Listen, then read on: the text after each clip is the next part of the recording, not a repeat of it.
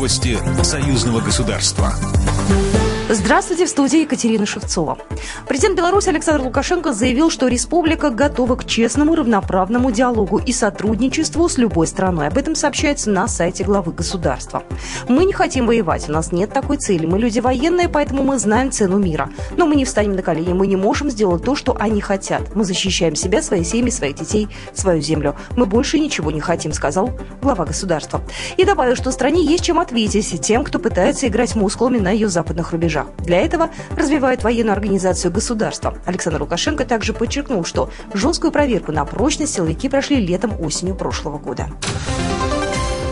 Депутаты Национального собрания Беларуси в формате видеоконференц-связи участвовали в пленарном заседании парламентской ассамблеи ОБСЕ, сообщает Белта. Подняты темы добрососедства в сфере IT-технологий, борьбы с терроризмом, распространением наркотиков, рассказал председатель постоянной комиссии по международным делам Палаты представителей, заместитель председателя парламентского собрания Союза Беларуси России Андрей Савиных. Он добавил, что иногда выносятся резолюции не консенсусного характера. Одна из них касалась Беларуси. Делегация планирует озвучить проблему проблематику внешнего вмешательства во внутренние дела Беларуси, давление со стороны стран-участниц УБСЕ, в том числе представить неопровержимые факты о внешнем вмешательстве во внутренние дела и финансировании оппозиции. Торжественное открытие уникальной учебной аудитории «БелЛАЗ» состоялось на базе Уральского государственного горного университета. В церемонии приняли участие министр промышленности Беларуси Петр Пархомчик, заместитель министра промышленности и науки Свердловской области Игорь Зеленкин, ректор Уральского государственного горного университета Алексей Душин.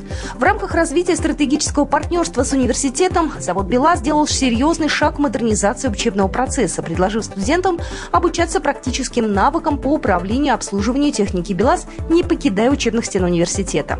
Новая аудитория оборудована универсальным учебным стендом по изучению тягового электропривода карьерных самосвалов БелАЗ и другого горного оборудования, а также оборудованием для создания виртуальной образовательной среды. Министерство науки и высшего образования России рекомендует высшим учебным заведениям организовать вакцинацию иностранных студентам от COVID-19, заявил замглавы Минобрнауки Петр Кучеренко, сообщает ТАСС. Мы рекомендуем вузам взять на себя вакцинацию иностранных студентов. Также будет обсуждаться вопрос о признании иностранных справок о вакцинации, заявил он. Программа произведена по заказу телерадиовещательной организации Союзного государства. По вопросу размещения рекламы на телеканале «Белрос» звоните по телефону в России 495 637 65 22. В Беларуси плюс 375 44 759 37 76. Новости Союзного государства.